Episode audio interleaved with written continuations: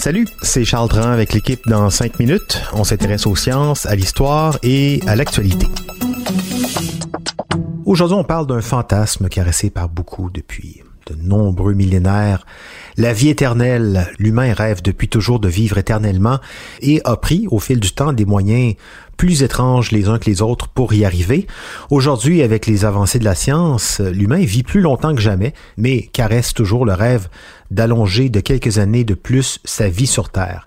Alors, est-ce que c'est réaliste de penser qu'on pourrait ne jamais mourir, qu'on pourrait, comme on l'a déjà dit, en finir avec la mort? Voici Sophie Croteau. Le vieillissement humain est un problème bien connu. Avec l'âge, notre densité osseuse, notre mobilité et notre flexibilité réduisent drastiquement parce qu'on arrête de grandir, ce qui finit par endommager nos cellules qui ne se régénèrent plus et ce qui les rend plus susceptibles aux maladies. Heureusement, la moyenne de longévité ne fait qu'augmenter d'année en année, mais c'est surtout parce qu'une plus grande partie de la population a accès à de meilleurs soins et que le taux de mortalité infantile a diminué, et non parce qu'on vit réellement plus longtemps. En fait, les maladies chroniques et dégénératives qui ne constituaient pas des causes de décès aussi importantes avant, comme le cancer ou les maladies cardiaques, sont aujourd'hui en haut de la liste des plus grands meurtriers. Cette moyenne de longévité est de 80 ans pour les Canadiens, alors qu'on estime que le maximum naturel qu'un humain pourrait vivre s'approche plus de 120 à 125 ans. Cet âge idéal, c'est la motivation de plusieurs milliardaires qui injectent chaque année des sommes colossales d'argent dans la recherche pour guérir le vieillissement, comme d'autres le faisaient probablement pour trouver la pierre philosophale il y a quelques centaines d'années. Un groupe d'investisseurs incluant Jeff Bezos d'Amazon a financé la création d'un laboratoire privé alors que Google a ouvert une branche Life Sciences et ce malgré la réticence des gouvernements qui ne supportent généralement pas leurs tests cliniques, le vieillissement n'étant pas considéré comme une maladie. Cet intérêt est étonnamment récent. Il y a à peine 30 ans, c'était un sujet peu populaire dans le domaine scientifique, jusqu'à ce que la chercheuse Cynthia Kenyon découvre qu'on pouvait doubler la longévité d'un ver en changeant un seul de ses gènes. Amazingly, we found that mutations that damage one single gene in the worm, a gene whose name is DAF2, doubled the lifespan of the worm. So here you see Cette découverte fait exploser la recherche et tous se mettent soudainement à observer les gènes d'animaux. D'un côté, on s'intéresse aux animaux quasi immortels, comme les requins du Groenland, les rats nus et les cyprines, une espèce de mollusque qu'on retrouve près de l'Islande et qui peut vivre plus de 500 ans.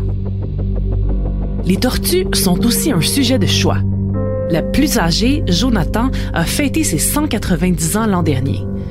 Selon certains chercheurs, les tortues pourraient vivre éternellement dans des environnements contrôlés, sans prédateurs et maladies, parce qu'elles poursuivent leur croissance toute leur vie et que leurs cellules continuent de se régénérer.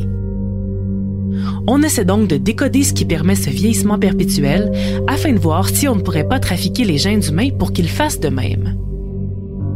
De l'autre côté, on n'hésite pas à tester des médicaments et à directement modifier les gènes de certains animaux pour les faire vivre plus longtemps. Des tests sur des souris démontrent qu'une panoplie de médicaments destinés aux humains peuvent jusqu'à doubler leur longévité, comme des médicaments anti-rejet pour les greffés et d'autres pour traiter le diabète. Des humains se portent aussi volontaires pour ces tests. Certains sont tellement obsédés par l'idée de vivre plus longtemps qu'ils soumettent leur corps à des traitements expérimentaux à petite échelle, comme l'injection de somatotrophine, une hormone qu'on donne normalement aux enfants avec des problèmes de croissance. Mais pour d'autres chercheurs, la solution serait plutôt dans des actions simples qui ne requièrent pas la modification de notre ADN. Une équipe de Harvard a par exemple déterminé que le simple changement de cinq habitudes de vie avait un impact majeur sur la longévité. Une bonne alimentation, de l'exercice régulier, un poids santé, une consommation d'alcool modérée et pas de cigarettes seraient suffisants pour nous éviter bien des problèmes. Une professeure d'épidémiologie de Yale, Becca Levy, a quant à elle prouvé que voir la vieillesse positivement peut nous donner en moyenne 7 ans de plus, mais aussi nous aider à nous remettre de blessures et même à réduire les risques de développer la maladie d'Alzheimer. De quoi nous convaincre qu'il est probablement plus sain d'être en paix avec l'idée de vieillir que d'en faire une maladie? Ben oui, pourquoi pas? Quelqu'un qui vieillit bien, c'est quelqu'un qui l'assume, tout simplement.